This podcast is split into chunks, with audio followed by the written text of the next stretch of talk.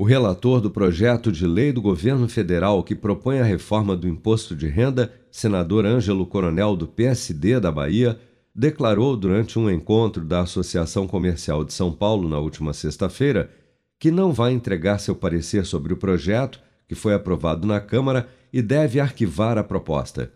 Ângelo Coronel destacou que o texto, como está, não passará no Senado e que aguardará o governo encaminhar uma nova proposta para dar andamento à tramitação do projeto. Vamos acompanhar. A gente não pode mexer na vida, Cotaide, Kassab, de milhões de brasileiros, principalmente dos pagadores de impostos, dos que geram renda para o Brasil, dos que geram emprego para o Brasil, que são, que são as molas propulsoras da nossa economia, sendo a oportunidade de, de falar.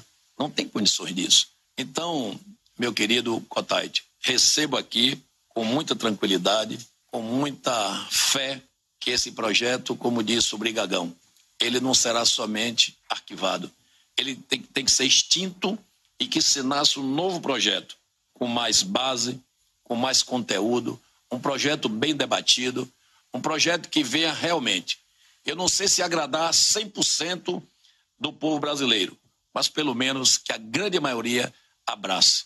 O que eu vejo e que eu vi ao longo desse período é que esse projeto chega a ter 100% da rejeição dos brasileiros que têm a consciência tranquila.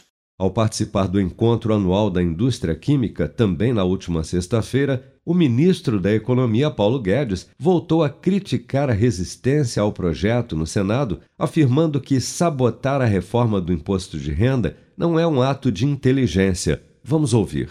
60 mil brasileiros receberam 300 bilhões de dividendos deveriam pagar pelo menos 15%. Não é um ato de inteligência sabotar a reforma do imposto de renda, como foi feito aqui. Vários lobbies vindo aqui e conseguiram impedir a tributação de dividendos. É um equívoco, porque o que está acontecendo? Observem as campanhas. Todo mundo já está dizendo que vai colocar os dividendos agora no imposto de renda progressivo.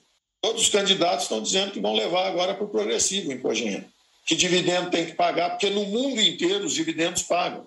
No Brasil, nós inventamos, como sempre, uma jabuticaba, onde o super rico se esconde atrás da empresa e diz que a empresa já pagou o imposto. Nós não queremos que a empresa pague o imposto. Mas Ângelo Coronel já afirmou que deverá apresentar uma proposta paralela para a reforma nas próximas semanas em que altera a tabela de isenção do imposto de renda da pessoa física, deixando de fora outros pontos tratados no projeto aprovado na Câmara, como a taxação de 15% sobre lucros e dividendos e a redução do imposto de renda da pessoa jurídica de 15% para 8%. Ângelo Coronel também quer ampliar a atual faixa de isenção do imposto para pessoas físicas dos atuais R$ 1.903,98 mensais para R$ 3.300 mensais, diferente do que foi aprovado na Câmara, que corrigiu a faixa de isenção para R$ 2.500 mensais. Com produção de Bárbara Couto, de Brasília, Flávio Carpes.